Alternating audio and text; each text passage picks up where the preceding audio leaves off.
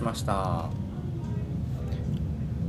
俺5日前くらいにあの、うん。祖父母に会ってうん。はいはいはい。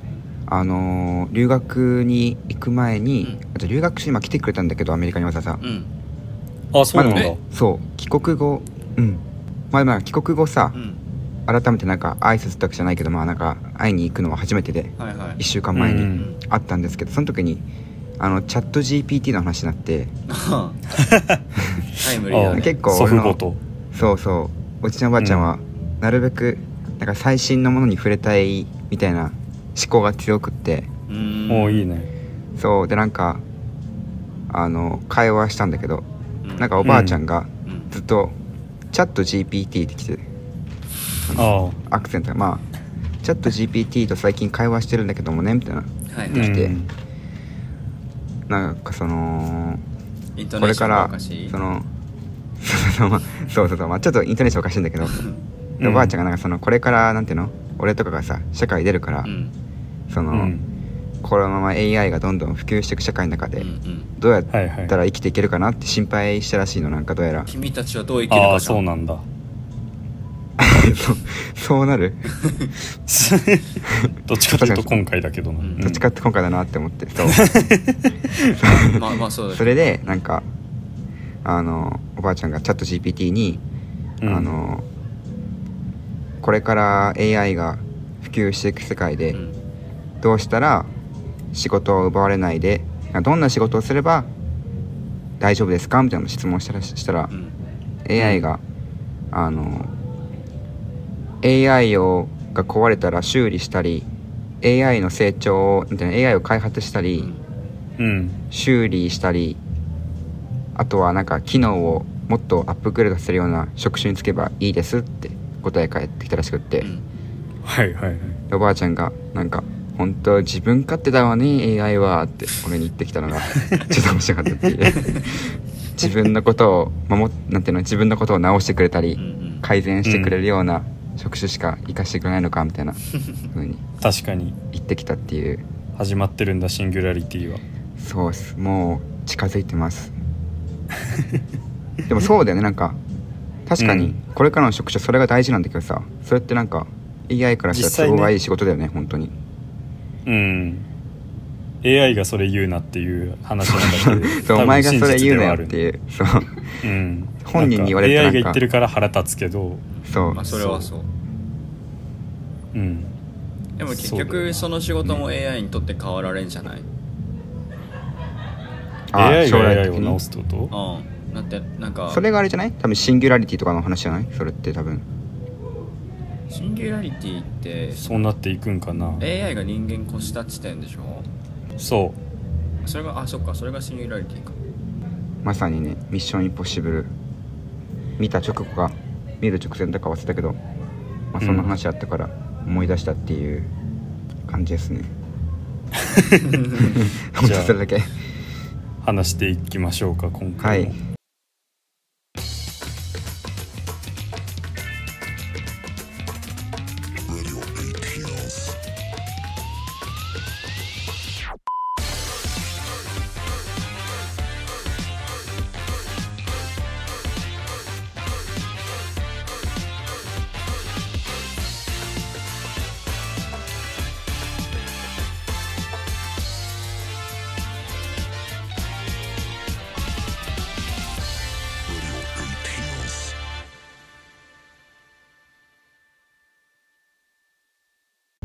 改めましてこんにちは、こんにちは、こんにちは。えーこの番組は大学生4人が映画について話すラジオです。現在、えーメンバーには帰ってきまし、ま、メンバー2名帰ってきましたこれさいつまで言うんだよ。ちょっと待って。書いてあるんでここにもうよくない？この原稿変えないとよおかしいな。えじゃあじゃあもう一回もう一回もう一回もう一回もう一回。はい。はい。いきます。はい。やり直していきますね、はい、えー改めましてこんにちはこんにちは。こんにちは。はいこの番組は大学生4人が映画について話すラジオです。今回のメンバーは？福山と。私山下と。米山です。お願いします、はいお願いします。お願いします。今回取り上げる作品は「ミッションインポッシブルデッドレコニング」です、はい。では作品紹介お願いします。はいお願いします。はい2023年アメリカ映画ミッションインポッシブル」シリーズ初の2部作で今回はその前編、監督はクリストファー・マッカリーで、えートム・クルーズが、まあ、いつも通り主演で他にサイモン・ペッグレベッカ・ファーガソンビング・レイムスらが出演しております。ということで、はい。はい。はい、まあすごく端的なし 作品紹介だったわけですけれども、はい。まあ別に「ミッションインポッシブル」シリーズってそうなんだよね。もうん。うこういう予告編とかもあらすじ説明とかなくて、うん。こういうアクションがありますとかのやつなんで、うんまあ言わずと知れた作品ですし説明はこんぐらいでいいのかなと思いますが、えー7作目ですねこれが。これラストですか？これはわけではないラストのパート1じゃない。のになるかなラストになりそうな雰囲気は出ているけど分かんないです。あでも公式的にラストですとはなってないわけねこれは。多分まだ行ってないと思うな。ううん、んなんでまあ続きをやろうと思えばやれるんだっていうか6がラストなんじゃないかと思うぐらいだったんだけど前回見た時あにもうそう本当に6はすごかったんですけどその続編、はい。7はどうだったんでしょうかということで一旦、はい。えーネタバレまあネタバレも何もない映画ですけどもほぼなしで雑感を話していきましょうか。はい。はい。まずそ福山。したらはい。じゃあ話していきますうん。えーっとはい。あのー前回の収録で俺言ったんですけど人生で一回もミッションインポッシブルに興味を持ったことなかったんですね 俺は本当に。そのはいはい。逆張りとかでもなくて本当にうん。本当になんかなんでかわかんないけど興味持ったことなくて、うんうん。うん。あんまり過去作も昔にどうやら一応見てたっぽいんだけどもそれ以後見てなくって、うん。うん。って感じで見に来ました。事前に。はい。でもなんかあの見たら全然なんかその話に置いてかれることなくって、うん。うん。で結構楽しかったんで結構この作品はちゃんとしてるなって思いました。確かになんか難しいんだけども、うん。それはなんかもう全部理解するの無理だねって前提でもう話が進んでるから、うんうん。だからうん。全く問題なかったなって感じです、あでもなんか、そうだね。だから「ミッションインポッシブル・デッドレコニング」本作はまあ良かったなって感じです そのめっちゃ良かったとかじゃなくてまあまあまあみたいな、うん。その期待ゼロで言ったけどあ意外と面白いじゃんって感じで終わりました、あんまいないけどな期待ゼロで言ってる人。ですね。ちなみに過去作はうん。だから1しか見てないってことか。そう。それもなんかその状態で。うん。昔見て記憶ほぼなし。そそんな感じですね。うん。はい。山下。はいえーっとなんかトム・クルーズが出てる映画最近の映画ってこうなんかこういうブロックバスター映画が多いっていうかそれしかないのかなって思って、うん。まあそのうん。えっと、クリストファー・マッカリーとあの監督とタッグを組んでやってるみたいななんか印象があるのかなって思ってその今フィルマークス見てる限りクリストファー・マッカリーの映画トム・クルーズ主演ばっかじゃねっていうその、うんうんトップガンマーヴェリックだったりとかあとああ脚本担当しましたね。あすうんうんうんうん。監督じゃないけど、うんうん、あ監督ではない。確かに確かあそっか。あとまあ前作のあのフォールアウトも、まあ、あのクリスマッカリー監督脚本でやってて。うん。にほんほんほん。なんだろうな。あの、まあ、だからっていうのをこうなだからっていうのもあるかもしれないんですけどもうすごいなんかなんだろう「トップガンマーヴェリック」と似てすごいあのド迫力だし、まあ、長いっちゃ尺はあ尺があの長いっちゃ長いんですけどあの、うん。なんだろうなそれをこう長いって思わせないようななんか配慮みたいなあのいろいろあって、うんうんうん。なんかうん。ちゃんと、なんだろうあのこういう大衆映画っていうかアクション映画に貶としめてるっていう落としん？落とし込めてる？落とし込めている、うん、ちょっと日本語があやふやなところがあるんですけど、ま、毎度のように、あのうん。はいとても楽しかったですなんだろうなアトラクションに行ってるような感覚でなんか映画見てるってよりかは、うんうんうん。なんか普通に 4DX とかじゃなくて普通の 2D 字幕版で見たんですけどなんかあれ、うん。ジェジェットコースター乗ってるみたいな感じでなんか面白かったです、はい。なるほど。じゃあじゃあ米山さんお願いします。はい。まあそうまさになんかトム・クルーズって本当にこのブロックバスターというかアクションがド派手なアクションの映画を今牽引する存在だなというふうに思ってうん。でラジオエイティンスでも「トップガンマーヴェリック」扱ったよね。でその時に使った使った。結構トム・クルーズが死んだらあと誰がやるんだよっていうふうに思うこととかなんかそういう心配をうん。そう話したりするくらいにトム・クルーズっていう存在はもう映画界においてちょっと得意な存在になっているわけで、はいで、うんまあだからその「一緒にポッシブル」6作目の「フォールアウト」とか「トップガンマーヴェリック」とかってそのトム・クルーズっていうジャンルの新しい映画ぐらいに俺は感じるのね。そうだね。でなんか、うん。そうまあそれは昔からあったのかもしれないけど「トップガン」1作目ぐらいの頃からもしかしたらあったのかもしれないけど今まさにそれが更新されていってるような段階かなっていうふうに思う中で、うんはい。その「フォールアウト」とか「マーヴェリック」ってうん。めちゃめちゃそのトム・クルーズっていうジャンル映画として完成されてたんですよ。うんうん。なので、うんうんうん。俺今回に関してはちょっと物足りなく感じました。それはあ要求水準がちょっと高すぎる可能性もある。その「フォールアウト」も「マーヴェリックも」んちょっとおかしいくらいによくできた映画ではあるから。ーいやうん。まあ勉だから強よかったねうん。そうそうそう。どちらもなんかアトラクションとしても映画としてもものすごい新しい水準に達してるとようなところがある映画なんでそこを引き合いに出すのはちょっと申し訳ないと思いつつもなるほどちょっとあのレベルではないよねっていうのがあって、う物足りなく感じる部分は多少ありました。なるほど。まあそのアクションシーンに関しては結構あいいねっていうふうに思うところうんめっちゃ喜んじゃうような部分ももちろんあるんだけどそれ以外の部分がいかんせんちょっと退屈だったかなっていうふうに思う部分があってうん。ちょっと痛いそこが痛いなっていう風なところがありまあ映画全体のバランスとしてもうちょっとなんかうんうん「フォールアウト」とか「マーヴェリック」とかってもうちょっとよくできてたよなっていう風に思い出したりしました、はい。なるほど、うんよよくできてるしもちろん楽しめると思うんで全然おすすめしますけどうん「フォールアウト」とか「マーヴェリック」ってすごかったよねって思い出すぐらいの感じではありますね、うん。そんなところです。なるほどなるほどうん。そんな感じですか？そんな感じですね。まあ傑作と比較しちゃうとっていうのはあるんだけど、そうだね。うん。じゃああのお便りが今回はい。ありがたいことに3件も来ておりまして。はい。おお3件も。なのでありがとうございこれもますこれはまあネタバレありとして紹介しちゃっていいかな？そうね。ありだと思っていいですね、はい。じゃあここからネタバレありということでメール紹介からしていきます、うんうん見てない人は見てから聞いてくださいぜひ。はい。じゃあえっとまず俺読もうかな。うん。じゃあ5つ目読みます。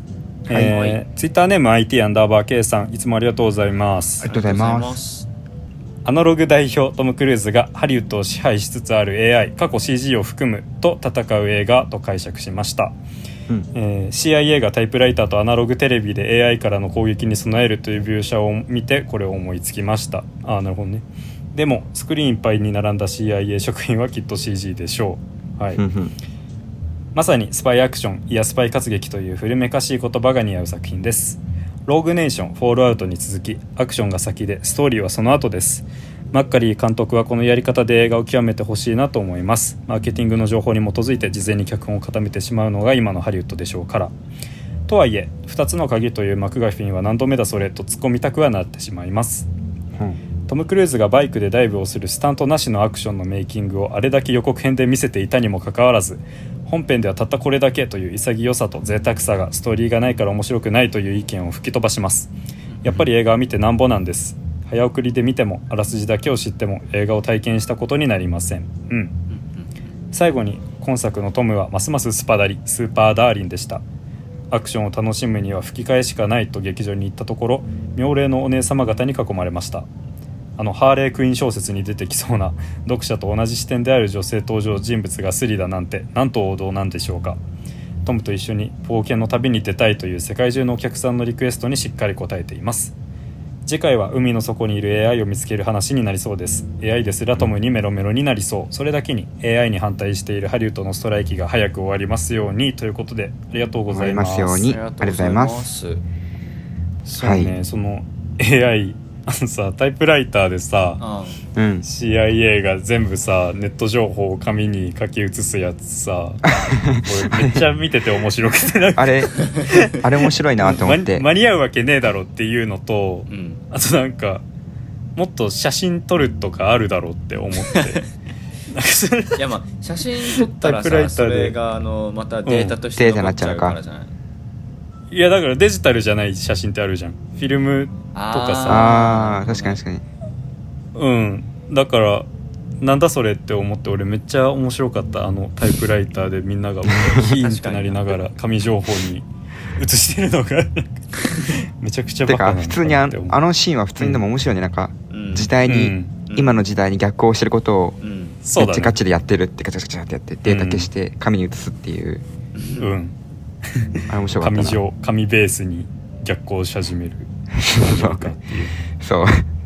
うん、でそうですね。やっぱ AI で今ねストライキうん。問題になってるんで、うん。ひでえ話ですよね。ねえなんかね難しいよね、なかなか。うん。なんか「コングレス未来学会議」っていう映画があるんだけど、うん。うん。なんか自分をなんか体を CG データにしてしまってあとはそいつがうんもう全部稼いでしまうからみたいな。それをキアヌ・リーブスとかが契約するみたいなうん。映画なんだけど、まさに。そう、うんほぼ今起きそうなことと全く一緒のあらすじの映画があって、そうすげえ。うん、そういうことにはなってほしくないなと思いますね。俳優をうん。守るハリウッドであってほしいなと僕も思います、はい。えー、相手アンダーバー K さんありがとうございました。ありがとうございました。じゃあ2件目。僕は見ます。はい。はい。ララジオネーム3つ負けるせんさん。たびたびありがとうございます。ありがとうございます。ありがとうございます。いやートム・クルーズって年取ってるんですかね。あれ還暦の人ではないです。あんなに激走できる60歳います顔もインディ・ジョーンズみたいに画像いじってるんじゃないですかね。それはそうととても面白い映画でした。よくもあれだけハラハラシーンを続けているもいけるものだと感心しました、うんうん。特に最後の列車シーンが素晴らしかったです。サスペンス語源はサスペンドかっこ吊り下げる。でそれをこれでもかとやり続けているのがミッションインポッシブルシリーズですが今回の吊り下げは別格でした。うん。やられました、うん。次回作も見ないわけにはいかなくなりました。次はどんな風に吊るされるのでしょうか。楽しみですと。なるほど、はい。ありがとうございます。ありがとうございます。そうね。まさに「フォールアウト」もさ、うん。なんかロゴマークで使われてるのがヘリコプターで荷物ごと吊るされてるトムの画像なんだよね、そう。そっかそっか。吊り下げられてるね。文字通り、うん。そうね。まあ、だからサスペンスっていう言葉は本当に「ミッションインポッシブル」シリーズと常にうん。共にある言葉なのかなとは思うけども、そのうん。前回のやっぱね。クライマックスでうもん。ちゃんとあのサスペンスされてたもんね。サスペンドそうそうそうそう、うんへえあそうなんだ。崖。うん。崖でね、ん。そうそうそうそそうういうのがあったりしました。うん。やっぱトム・クルーズなんかそのこの間さあのうん。なんか作家主義みたいな話になったじゃないですか。うん。はい。あのー宮崎駿のはいはいはい「君たちはどう生きるかで」はいはい。もうでもこの映画になってくると、作品の作り手って言った時にトム・うん。クルーズがうん。うん。一番になんかね浮かんでくるくらいの存在感だよねっていう。そうだね。そうだね。うん。もうやっぱりクリストファー・マッカリが監督ではあるけど、うん。うんプレゼンツはトム・クルーズだなっていう感じいやねそうだよね。ううん。んうん。あの映画ちょうどさっき見てきたんだけど。そうなんだ、そうそうそう映画始まる前にあのトム・クルーズとうん。マカリ監督がなんか楽しんでくださいみたいなうん。言ってる映あ像言ったね。うんがそう出てきて、うん。うん。なんかだからん。トム・クルーズ一人主導ではないにせよ、まあ確かにトム・クルーズの名前っていうなんかネームブランドっうん。ていうのがすごいなんか大きいよね、やっぱり。仕方のないことではあるけどね、っていうかなんかブランドというよりそのさうん。単純にトムじゃなきゃできないはあるよね、そのなんか間違いないね。なんか、うん、うん。そうトムがスーパー人間すぎるから、うん。うなんかネームブランドでトム・クルーズが出てるから見るというよりは実際に質が保証されてるっていう部分は間違いなくトム・クルーズの時点であって、うん。トムだからバイクごと飛び降りてくれるし、ん。みたいなね。なんかそういう部分への信頼があるのかなと思うちなみになんかメイキングとか見ると、うん。あのはい。バイクごと飛び降りるシーンが一番最初に撮られたらしくて映画で。えだよねー、あそうなんだ。あれあの映像そう。もうだって23年くらいずっと流れてない？なんかこういう映画そうだね。めっちゃ。うん。ううん。結構前からリークがあったんだけどそう。あれはやっぱりあれなんて万が一あのシーンを撮ってトム・クルーズが死んだ場合うん。その他に撮ったシーンが全部おしゃれになってしまうからうん。一番被害が少なく済むように最初に撮ったらしい。だ かやば らすごい消極的な理由ではあるんだけどそう全然死を想定して撮ってるっていうね。すごすぎるねもう。ん。それができるのはマジでトム・クルーズだからだなっていうふうに思います。うはい。じゃあ三つ負ける線さんおめ、えーありがとうございました。ありがとうございました。じゃあ3件目僕が読みますねはいお願いします、ラジオネームヨッシーさんです。毎回ありがとうございます。ありがとうございます。はい、そしたらじゃあ感想を読みます、えーミッションインポッシブル」シリーズ最新作「首を長くして待ってました。結論としては非常に見てよかったと思える作品だったなと思います。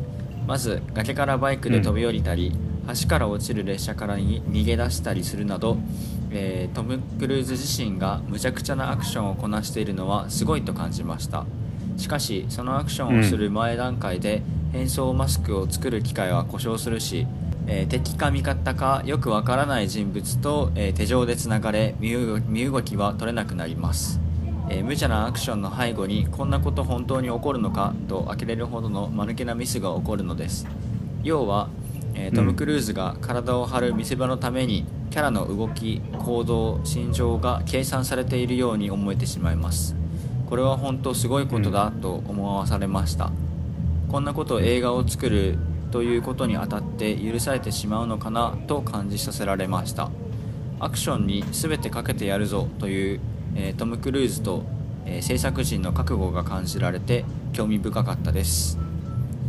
うんうんでも前作「フォールアウト」でイーサン・ハントの信念を開示し身が震える思いでイーサンたちの覚悟をフルで感じ取ってしまったからこそイーサン陣営の、えー心情の揺れ動きとかはあまり感じられなかったのが残念でした。もう少しイーサンルーサーベンジーたちの苦悩とか感情の揺れ動きを感じ取りたかったです。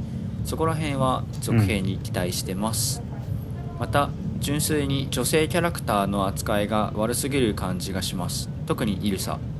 結構イーサンに、えー影響を与えているのに中盤に殺されて以降彼女のことを思い出させてくれるシーンが少なかったのは残念でした。うんうんううん。んイーサンがもう少しイルサのことを思っていると感じ取れるシーンが欲しかった気がします。はい。とはいえ、パート2ではイーサンに依頼を下す立場の人間やエンティティなどとの、えーイーサン VS イーサンを支配する者との支配あー支配する者との戦いが見れそうなので今から楽しみです。という感じですね。はい。はい。ありがとうございます。ありがとうございます、はいありがとうございます。まあ確かにね。なんかまさにアクションが第一で動いてる映画シリーズでは本当にあって、うん。その都合をなんだろうなアクションのために都合が悪いことを起こすは全然これまでもやってきてるというか、うん。うんうんうん。そのフォールアウトでさなんかスカイダイビングのシーンがあるんだけど実際にスカイダイビングをしながら撮ったっていう、はいはい。すごいシーンがあって、はいはい。で、はい。それなんでスカイダイビングかっていうとストーリー上はなんかホテルホテルじゃないななんかパーティー会場にうんうん。その潜入するために空から行こうっていうバカな作戦なんだよね。で途中で雷に打たれたりしながら その 屋上にパラシュートでたどり着いてそう潜入するっていうなんかあもっと他にあるだろうって一緒だい う、うん。なんかうんだからそういう結構派手ななんか間抜けなことは結構やってきてるシリーズではあるのかなというふうに思うんだけど。今回もね、うん。やっぱりアクション。ン、うん。うん。今回もあの崖からこうなんか飛び降りて列車に乗るっていう電車ことをしなきゃいけないっていうなんかあのいやあれそんなわけないだろうっていうね。ね本人も言ってたよね。なんか絶対なんかうん。無理だろうみたいな。うんうんうんそれでなんかいやだからなんかそトム・クルーズがさ、うん。それで何ベンジにう飛び降りろよみたいな風に言われて、うん。ちょっと待てよみたいな感じで演技するけどさ、うん。お前が飛びたくて言ってるんだろうってめっちゃ思ってる。そうそうそうちょちょっと待てよって言ってなんか考えるふりしてやるかって言ってて、なんかあそこら辺なんかそうなんか。わざとらしいなって思っちゃって、はい。そうなんだよな、うんうん、お前がやりたいんだろうっていう。トムクルーズが飛びたくてしょうがないの知ってんだよ俺ら。そうなんだよね。そう。うん。そうですね。まあでも確かにあの、まあ、ちょっと話変わっちゃうけどヨシさんが言ってた、うん。あのーそのイーサン・ハントの仲間の心情とかそこら辺は確かうん。うんになんだろう、あんまりなんか書かれてた気あ書かれてなかった気がして。仲間の心情、ううんなんだろうなんかまあストーリーがあのちょっと複雑になってるっていうかなんか前回よりもなんか難しくなかった、いや難しいと思う前回より全っていうか。うん。だよね。あとなんか登場人物とかも多いし、そうだからまあなんか、うん。なんだろうな描ききれてない部分が、まあ、あっても、まあ、しょうがないのかなとは思うけどね。アクション優先してるわけだし。うん、うんまあ、あと女性キャラクターの扱いが悪すぎるは俺もちょっと同意しますね。イルサうん。2回死ぬし。なんか なんか俺あんまな確かに。うん。あのなんやねんって思う。うん。前作とは知らないんでわかんないんですけどうん。やっぱ、うん。あの本当に今作から見た俺からしても、うん。あれイルサの扱い、雑すぎないと思って、うん。これなんか普通にイルサに思い入れがあるファンからしたら、うん。えうんいいの？ってなんじゃね？って思ったもん俺は。うんなんかイルなんか。サ結構5とかぐらいからいなかったかなあのキャラ。なんかそうだよね。結構出ている珍しく続投してるそう。うん。キャラクターでそうミッションインポッシブルってなんか結構その007ほどではないけど、うん。そのなんか愛した女の人を失い続けるみたいなうん。ところがちょっとある、そう。123とか特にその傾向が顕著なんだけど、うんううんんうんみたいなところがあって、うんでまあそれが456にかけて多少56かにかけて払拭されたのかなと思ってたらまたこんな感じだったんで、それはなどうどうかなという感じは多少あるんですが、うんうんうん、まあそういう話も後々ちょいしようかなと思います。はいはいじゃあヨシさんありがとうごさんざいましたありがとうございましたありがとうございました。ではねしたら本編に。話していきましょう。はい。はい、まず俺がやっぱり褒めたいのはうん電車アクションだな最後の。なんかああううんん。電車がさ吊り下がるところは、うん。あの本当に褒めたたえたくてそのうん。吊り橋が破壊されるじゃん。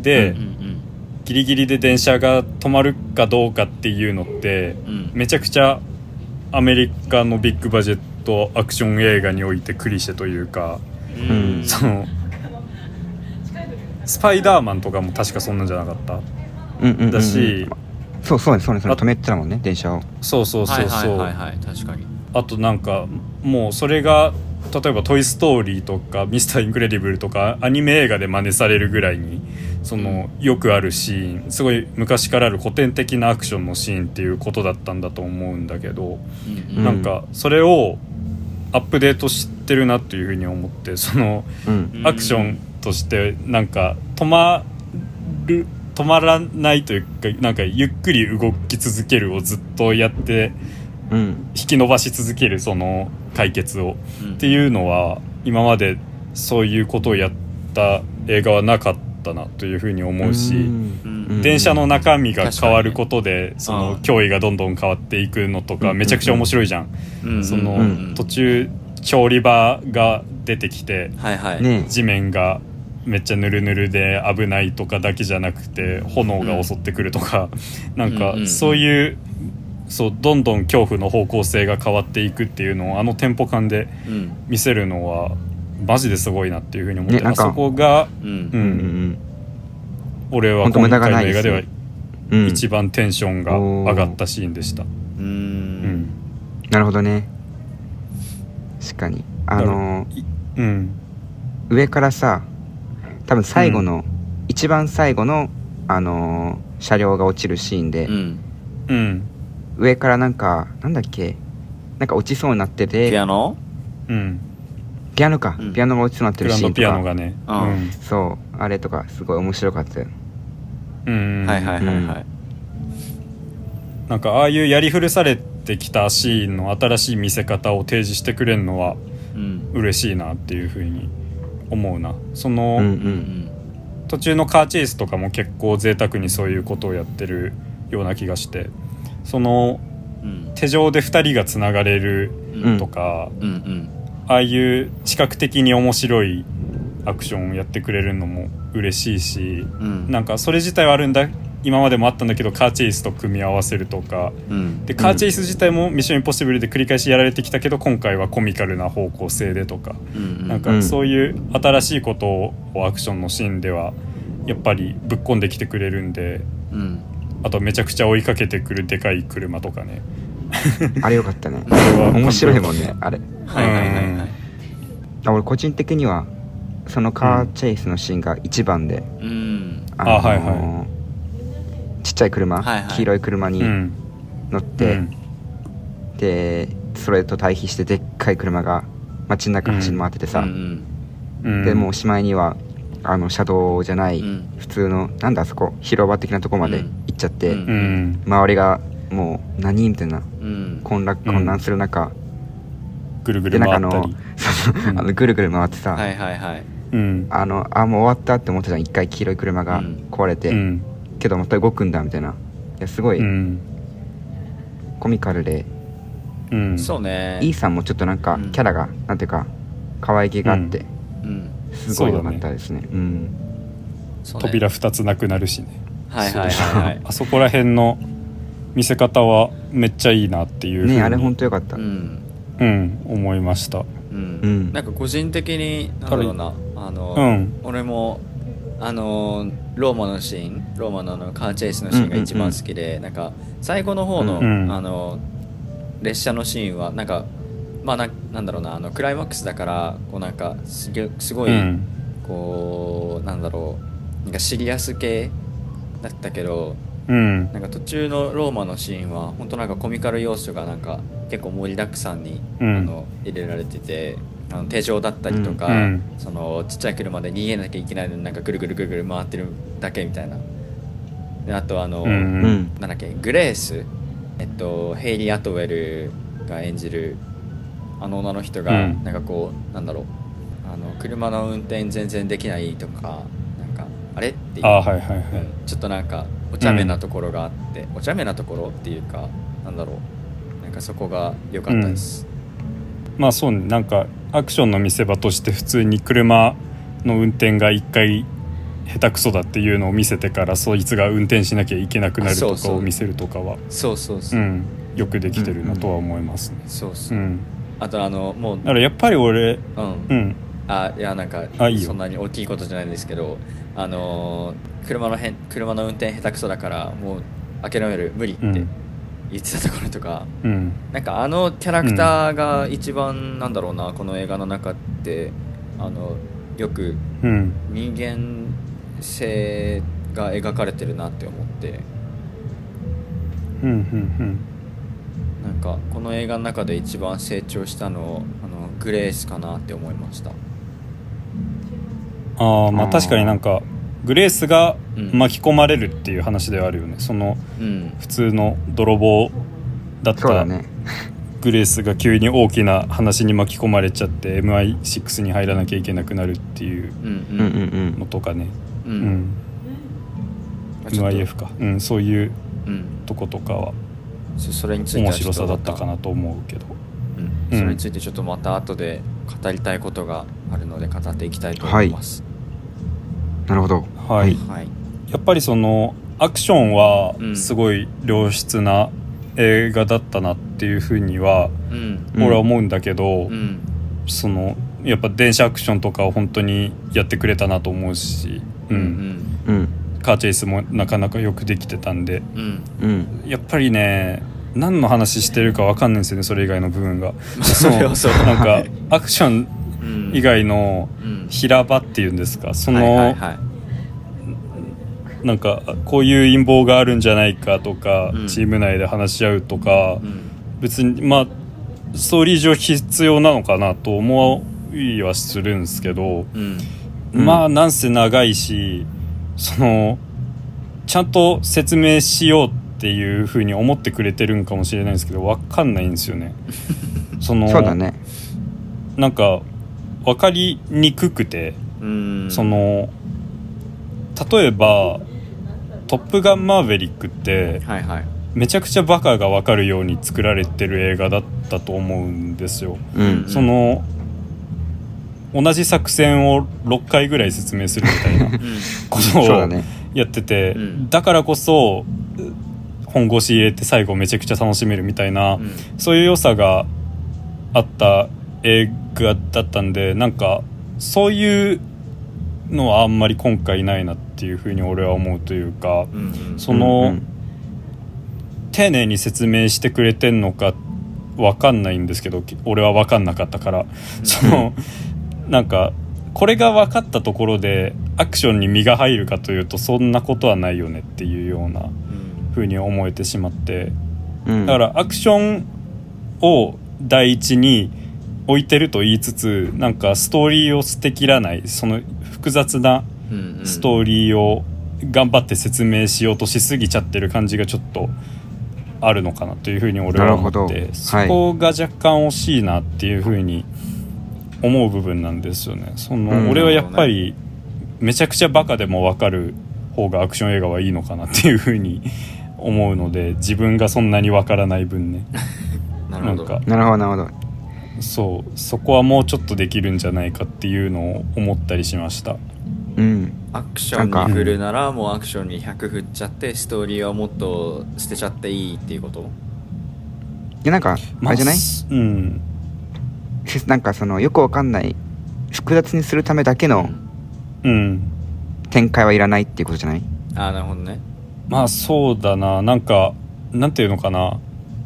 うん。別にわざわざ物語そんな難しくする必要あんのかな、これっていうのは結構思うところではあって、うん。まあフォールアウトの時点から別にこの平場の分かりづらさっていうのは、まあ、ずっとあったものではあるんだよね。その以前から何の話してんのかなっていうふうに結構思う部分はあったんだけど、うん。フォールアウトの方がそういう部分に自覚的だったように思うというかなるほど、うん。最初こんなたるくなかったなっていうふうに思うんだよね。うん。その、ミッションインポッシブルに限らないけどスパイアクションって大抵なんかい一番最初になんか見せ場を1個持ってきて、うん。でそれでその進んでいくみたいなうん。うん。感じ。一旦つかみがあるんですよね漫才でいうところの。それが、その今回はつかみが弱かったかなかったかのどっちかだなっていうふうにあれかいわゆるだから、うん。うん、あのー前々作で、うん、あの飛行機あれ？飛行機？あそうそうそうそうそう。みたいなやつでしょ？飛行機にはいはい。トムがしがみついてるシーンから始まるんですよ。予告編でうん。はいはいはい。めちゃくちゃやってたその一番の目玉のシーンから5とかは始まるし、うん6ではまたなんか別なんだけどその一つもう短編映画的に出来上がったようなどんでん返しから始まるとか、ね。うん。なんかそういう面白さが今までは結構序盤からあったなっていうのを思い出しちゃうぐらいに最初たるくて。ああはい。なるほどね。なんか、潜水艦がその潰される流れとかってまあ別にサスペンスとして見てて普通に面白いっちゃ面白いですけどうん。でもなんかつかみではないよねそれってっていうふうに思ってしまうというかうん。やっぱりこの映画で言うううん。んお気に入ってる感じしますね。うんうんうん。この映画で言うつかみってあそこなのかな、あのイルサに出会って砂漠で打ち合いするシーンとかなのかな？あーなのかな？だとしたらさめっちゃ遅くない？それはつかみとして。確かにな。多分うん。3つ目くらいのシーンで潜水艦そうそうそう。次にウーバーイーツ届けに行った男がミッション出す、うん。で3つ目で空出てくるって感じで、うん。うん。だからなんか全然始まんねえなみたいなうん。感覚が俺は正直なるほど。あったんで、そう。まあしびれを切らしたんですけど、はいあまり待てない男だったので。はい。そう。なんかそういう意味では今までうんとちょっと思考が違うし、なんかこっちじゃないんじゃないっていうふうに俺は思ったかな。うん。うん、なんかね俺ガーディアンズの3今年あったでしょ？ガーディアンズ・オブ・ザ・ギャラあクシーりましたね。俺見てないけど。うん、あれを見た時になんかアクションがめちゃくちゃ分かりやすくてびっくりしたの。そのうんうん。今、どういう目標に向かって動いていてうん。どういう作戦があってどういう失敗が起きてて、どこに誰がいるのかみたいなのをめちゃくちゃ端的に説明していくのね映画が。それがほ、ど。あジェームズ・ガンこういうのめっちゃうまいな省略とかやりつつみたいな風に思わされた部分だったんだけど、うん。それで言うと分かりやすい説明は全然できてない映画だなっていう風に思ってしまうというか、うん。その、はい。うん。まあアクションシーンだけ言えばできてるのかもしれないんだけどそのいらない作戦の説明とか陰謀の説明長すぎじゃねっていうのはあるんですよね。うん、そうね。なるほどなるほど。そこがちょっとそうね。もうちょっと他にアクションが多ければ気にならないと思うんだけど、ううん。うん、そう。確かに確かに。なんか個いやいや見人的にはせ場が足りんかなっていう、うん、最後の列車のなんか最後の列車の中でのアクションじゃない、うんなんていうの？あの実はアメリカのさ、うんうん。あのキーキーなんとかさんあの政府層が絡んできたとかそこら辺のあたり？うん。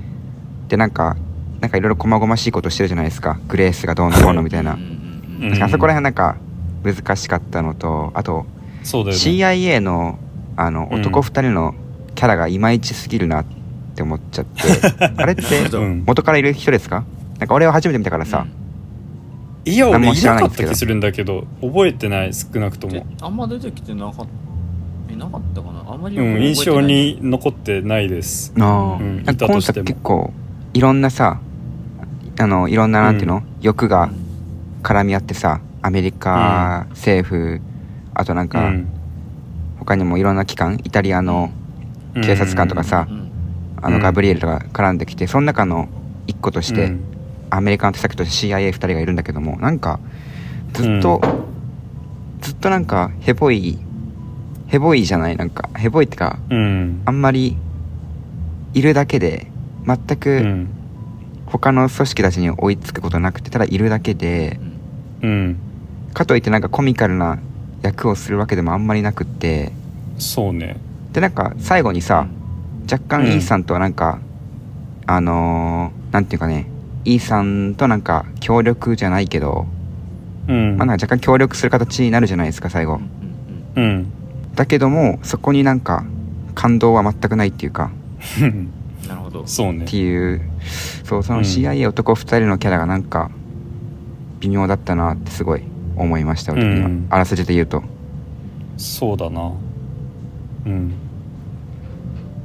うんどういう役回りだったのかよく思い出せないぐらいの感じなんなんだけど。か常に、うん。常にいるだけで何もしないんですよね、うん。で最後なんかちょっと電車のな上でイーサンとガブリエルがなんかあのイーサンがガブリエルをもう倒す瞬間で男2人がやってきて、でそこでちょっとなんかまあ話に絡んでくるくらいで、うん。あとは何もうん。いるだけなんですよねずっと。そうだね。ううん。んまあなんかうん。アクションでうまいなと思うのは最後なんかガブリエルとさ、うん。電車上でバトルになるじゃん。うん。でなんかそのバトルの目的ってその鍵をどっちもも取るっていうことなはずなんだけどそれがうまいことガブリエルとのバトルっていう風に途中からシフトしてて、ね、だからこそ最後ガブリエルを逃がした時にああやっちゃったって思うんだけどうん。スリっていうのがあったから実は大丈夫ですみたいな。うん。最後のそこら辺のちっちゃいツイストはいいなっていう風にただそこの思うんだけど。なんてうん。あの戦いのすり替わりはすごいいいですね。うんそうね、うん。そういう部分はうまいなっていう風にはねうん。思うんですけどね。うん。なんかうん。こういう映画ってこういう映画っていうか何だろうな、うん。あの鍵をこうあの奪ってるっていうのがさなんか分かんない方がいいじゃん。うん。だから、うん。うん。あの結局最終的にはその観客をイーサン・ハントが出し抜かなきゃいけないからだから観客から見たら、観客はイーサン・ハントからなんかなんだろうなあイーサン・ハントを追いかけてる存在みたいなあのうん。なんだろう、うん。あのイーサン・ハントがもう観客の先に行ってあのうん。なんだろうあのいろいろ仕掛けてくるみたいなそんな感じがして、うん。そうはいはい。だからそうやって考えたらなんかあのさっき言ってたその CIA のあのあの捜査官の人た人たちがなんか一番あの観客の目線に立ってる立場なのかなって思ってその常にあの、うん。イーサン・ハントを追いかけてこいつが何してんのかみたいな。ううん。んだからなんか目線としてはなんか観客に近い立場なのかなと思って、はい。うん。だからあのー相棒のさあの黒人の人がさあの人なんかそんなに悪いんじゃないやつなんじゃないのっててそれで最後やっとあのこいつ別になんか悪いやつじゃないみたいな一瞬会うじゃんイーサン・ハントと、うんうん。最後でしょ？列車の上で。うんうんうでなんんか捕まえるっていうところまで行くけどなんかもう、うん。あの電車が止まんないからなんかあの乗組員っていうか乗客たちを助けるんだみたいな感じになってそれで最後やっぱイーサン・ハントに逃げられちゃうじゃん。だからうんうんうん結局なんか最後あのイーサン・ハントがあの鍵を取ってたっていうのがなんか観客も分かんなかったしなんかみんながうん。あのイーサン・ハントに置いてかれてる存在になったみたいな気がして。うん。そうだからなんか一番観客に近い立場っていうとなんかあそこら辺の人たちなのかなと思って。あうんうんうんあなるほどな。っていうのをなんか今思いました。はいなんかの割にはちょっとうん。影が薄いっていうか、思ってしまったんだけど まあそれはいいや。う、うん。んなんか話変わるけどそのまあ今回ストーリーの主軸として AI の反乱があるうん。じゃん。うん。そのまあ偶然今その AI が勃興していて、はいで、はい。うん。俳優ストライキそのトム・クルーズが日本に来れなくなった原因であるストライキ、まあ、ストライキの原因が原因ですけどももちろん、うん。そのなんかとかに当たる AI のまあ AI が反乱してるのかどうかわかんないですよ。その AI をまあ今どっちかというと AI が反乱してるというか AI をなんか悪用しようとしてる人がいるだけなんで。そのうん、うん。悪どいことをやんじゃねえよっていう話だと現実世界では思うわけですけど俺は、うん。なんつうのかな。AI の反乱っていうプロットってさう、ん。うんもうアベンジャーズのエイジ・オブ・ウルトロンぐらいの時点ですでにまた AI の反乱かって言われてた。うん。なんかそのなんかもうずーっと前からやってるターミネーターとかそれこそ。そうそうそうそうそう、ん。なんかもうほんとずっと映画界であるプロットでうんうん。なんか、うんあまたやるのかっていうのはなんか 思わなくもない部分ではあるんだけど。うん。うん。なんかでもその、俺的にはすすごい面白かったなって思って、うん。敵がうん。AI、だけども、うん。まず AI だけじゃちょっとその敵としてなんかうん。実感湧かないからガブリエルを置いて、うん。うん。だ見える敵としてガブリエル。だけどまあ本当敵は AI ですよって感じにしてるのがまずうん。見やすいのと、やっぱね、当時はさ SF、うん。昔は SF じゃないだったじゃんその AI の判断だとかそういうの、うん。なんかでも今本当にこういうのがハリウッドのストライキが起こってたり、うんうん。なんかもううどこもかしくも AI、AI 言ってるからさ、うん。なんかおばあちゃんもね。そうねそう。そうですよ 言ってるくらいだから。AI AI 言ってるからね、うん。そうずっと AI 言って言ってるから。そんな言ってねえだろ。もうなんか そんな言ってないです、うん。なんかもうそれが SF じゃないっていうかうん。もうそのフェーズに来てる中でうん。しかもトム・ハンクスの映画がこれってのはなんか、うん。トム・クルーズ。あごめん。ごめんですね。はい。ごめんなさい、やばい。トム・クルーズの映画これってのはねなんかうん。結構俺的にはあの、まあ、使い古されてはいるけど、うん。あの新たな新鮮味があったっていうか。まあでも確かに普通に面白く見れるわ実際そうだし。うんうん、なんかサイモン・ペックがそのうん。なんだっけ爆弾解除しようとするシーンとかで、はいはい。うん。なんか常に相手に先を越されてる感みたいな、はい。あね。うん。面白いよね、うん。うん、だからまあそうね。またなんか意味合いが変わってきそうな段階に入ってそうだね。の現実が追いついた感があるというそうそうそうなんかもうーなるほど AI の急成長で。う、ん。うフィクションじゃなくなってきてるっていうところがうん。あって。うん。まあでもなんか途中さなんなんだろうな。まあなんなんかそういう映画だから仕方がないことなのかなとも思いはするんだけど。なんかちょっとうんううんん設定か設定的にもちょっとなんか笑っちゃいそうなところがあってあのあの AI が AI で AI ですらもあのトム・クルーズのことを恐れているっていうあのイーサン・ハントのことを恐れてるってういうん。ところがなんかちょっとあったね。面白くて、はいはいはい。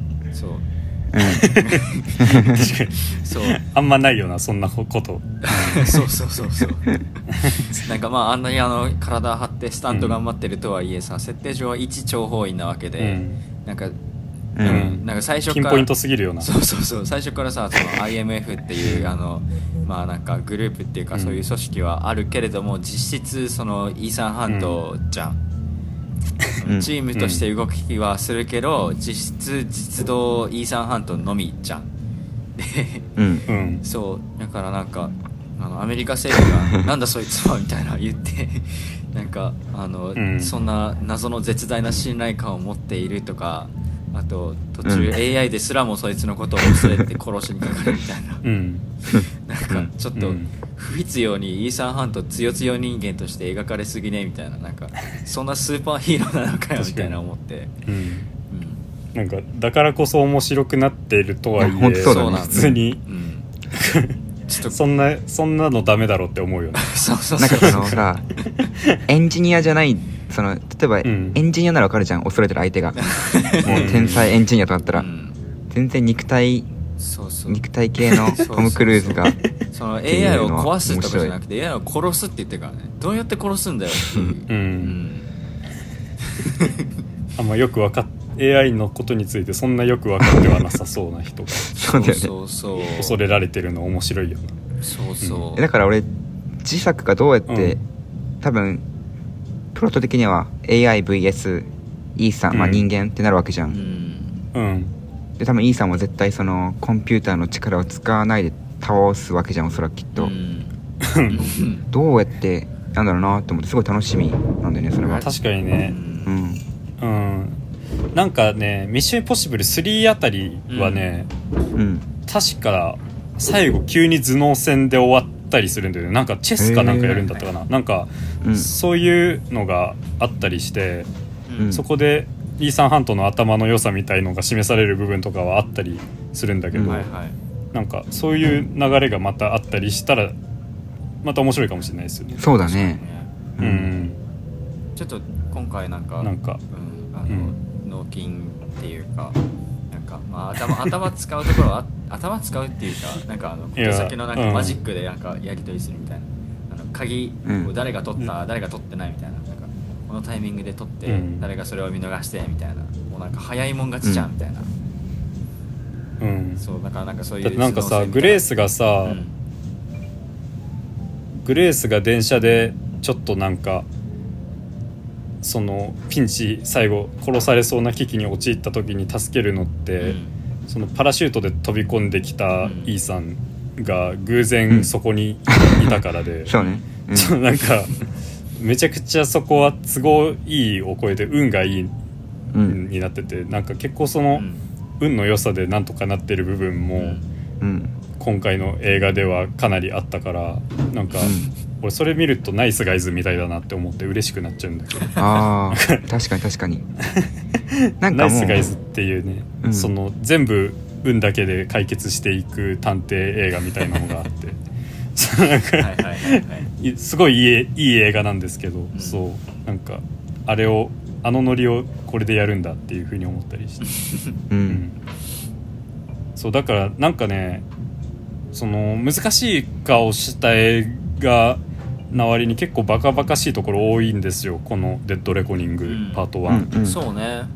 だからそうもっと平場ふざけていいのにっていうふうに思っちゃうというかねそのうん。シリアスなうん。顔した部分とかが多くてうんうん。そのうんもうちょっと分かりやすく楽しくうん。できるんじゃねえのかなこのノリでやるならっていうふうに思ったりしなくはなかったです。うん。うん。なるほどね。はいうん。まあもうトム・クルーズだからこそなんかうん。めちゃくちゃな運とうん。なんかうん。バカ力とかで AI に勝ってもうん。ねなんかうん。納得できそうだよね全然。うんうんうん。いや全その然。角田がさうん「トップガンマーヴェリック」の収録をした後になんかあのうん。ノートっていうアプリがあってはいはい。ツイッターとかでよく人がやってる。はいはいはい。あれでなんか角田がトム・クルーズのなんか特集みたいなの書いてる書いたんですよ。はいはい。読んだことあるか分かんないけど、はいはい。みんなが。結構面白くって、うん。本当に常に時代の流れになんていうの？いて、うんうん。時代に逆行した流れでもなんかうん。年取ってても時代に逆行しながら生身のアクションをずっとするってうんういう、ん。もう、はいはい。ところになんかうん。なんだろうなトム・クルーズのトム・クルーズたるゆえんってがあるのかなっていうのも思うんですけど。うん。なるほどね。この映画もなんかそうトム・クルーズだからこそうん。できる戦い方とかするのかなってうん。うんうん思いますそうね。うん。まあやっぱり自作に期待っていう感じはありますね。うんそうですね。まあでもなんかそのうん。ちょっと前の話に戻るんですけどなんかヨッシーさんが言ってたそうのん。なんか女性キャラがなんか存在にうん扱はいはい扱われすぎるっていうところはまたちょっとなんかなんかどうにかなんないかなとは思うけど。うんそうね。うん。なんか途中どっちかの女がやられますけどその命が惜しくばみたいな風にはいはい。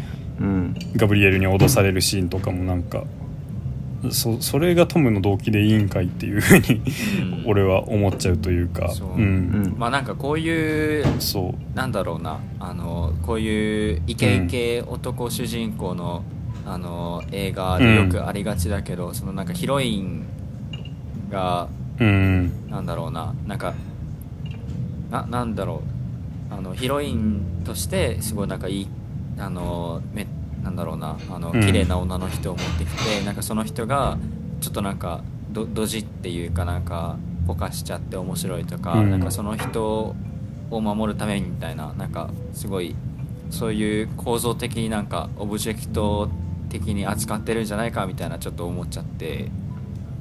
うん。うんうん。なんかしょうがないところではあるのかもしれないけどそこはね、なんかなんとかしてほしいですねそうね。グレースもイルサもなんかしたたかな女性のはずなんだけどその位置に置かれちゃうんだなっていう風にうん。ちょっと違和感を感じる部分がなくはなくはない、うん、なんか特にグレースはそのなんか、うん。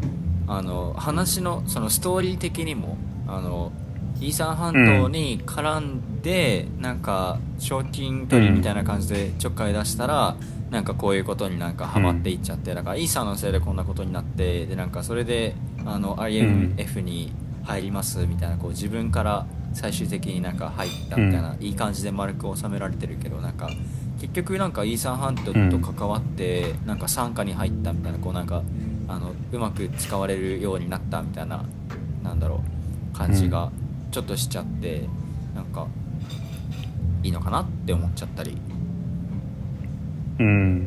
だからなんかベベンジーとかルーサーとかがそこに入れば面白いのにねって思うけどね。ああそうね、うん確かにね。そうそうそう。命狙われるのがそいつらになった方が感情移入的にも乗ってくるんじゃないのとか俺は思ったりするんですけど、うん。まあまあまあそこはうん。もしかしたら実作そうなるかもしんないんでね。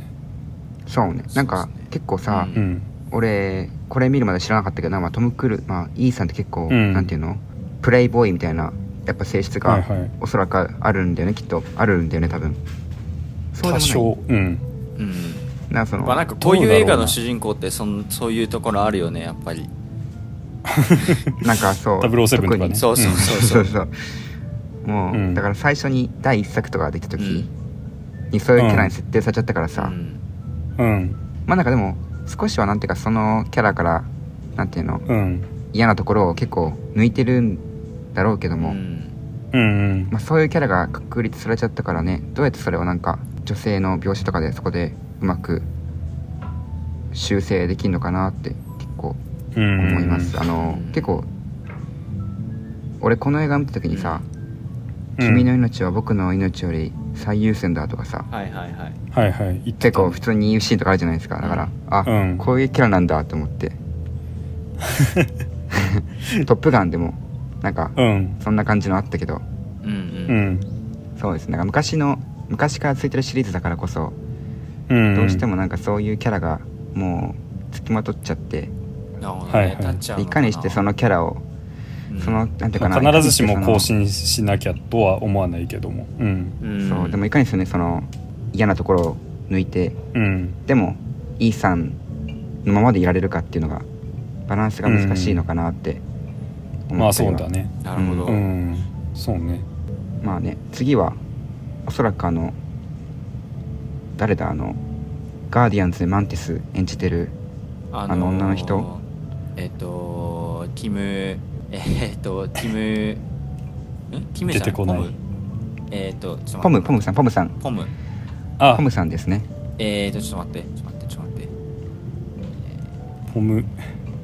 ポムクレメンティエフ。あ。はい。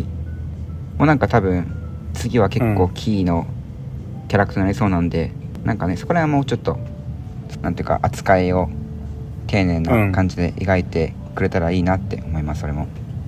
かっこよかったねう、うん。んパリス。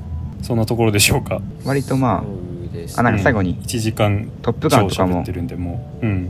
あ「トップガン」もなんかちょうどなんかさ、うん。偶然なことにそうん。のコロナがあってさ、うん。なんか映画館がずっと閉まっててやっとああいったところで公開されたっていうなんかうん。のとか、ね。ロシアのウクライナ戦争とかぶってるとかなんかすごいなんか時代にたまたまリンクしちゃったみたいな、あるじゃないですか、うん。文脈になんかうん。が、そうだったね。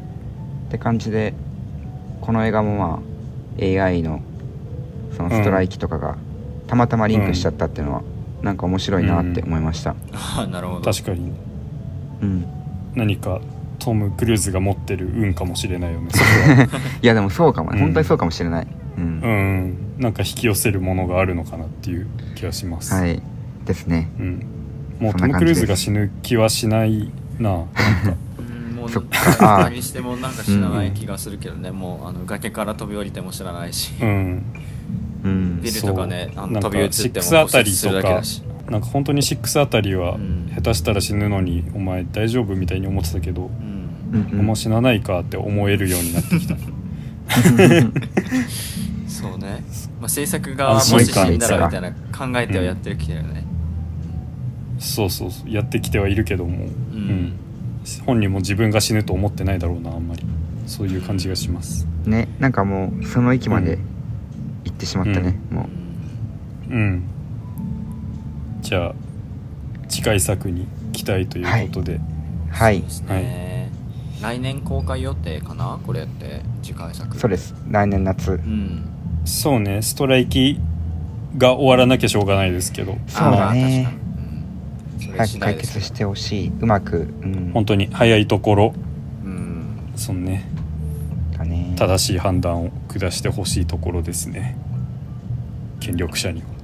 はい。そうですね。はい。じゃあえーっとエンディング前に次回扱う映画なんですがえーバービバービーですね、はい。ーはい。クレタ・ガーウィグ監督の「バービー」を扱うので、はい、えー見る人はぜひ。まあツイッターの方などでもまた告知します。あ X ですね。X の方でもまた告知しますけど。はい。ピンク色の服をお便りなど。着て映画を見に行くですよね、バービーは。あそういうなんかイベントイベントというか流行りがあるみたいですね。はいだから。ぜひピンク色の服着て。行きましょう。グレタ・ガーウィグ監督の過去作とか扱ってたんでね。ラジオエイティーンスも、ラジオエイティーンズ、うん。あれ第一あれ？第1回があそうじゃない？第1回がグレタ・ガーウィグなんじゃない？うん。その時期からもうゆかりがたっぷり扱ってる監督なので。そうですよ。うん。迎え撃とうということでぜひお便り送ってください。ということでそれではエンディングです。はい、はい、この番組ではリスナーの皆さんからのお便りを募集しております、映画の感想や番組を聞いていて思ったことなど何でも構わないのでぜひ送ってきてください。メールアドレスはラジオエイティーンズドットフィルムアくださいットマーク Gmail.com となっております。18S18S と数字で打ってください。また「アットマークラジオエイティーンス」という名前の番組のツイッターアカウントにはダイレクトメールや番組専用の Google アンケートフォームのリンクが用意されていますのでそちらからお便りを送っていただいても結構です。皆さんからのメールお待ちしております。お待ちしておりますハッシュタグラジオエイティーンズで、えっと X でツイートしていただけると公式アカウントがリツイートしますのでえ ぜひ活用してみてください。えっ、とインスタグラムにも、うん。ラジオエイティーンズっていうあのアカウントがあります。えっ、とそこでサムネイルも公開していますのでぜひご覧ください。はいということで、はい。次回取り上げる作品は「バービー」です、えーこのかこの作品の感想もお待ちしております。えっ、と今のところ予定が25 8月25日に収録するって予定なので、えっと8月24日に、4日までに送ってきていただけると番組の中であのー読みにもするのでお願いします。はい。お願いします、はい、お願いします。ということでここまでのお相手は福山と私山下と、米山でした。また次回。バイバイ。はい、また次回。また次回。バイ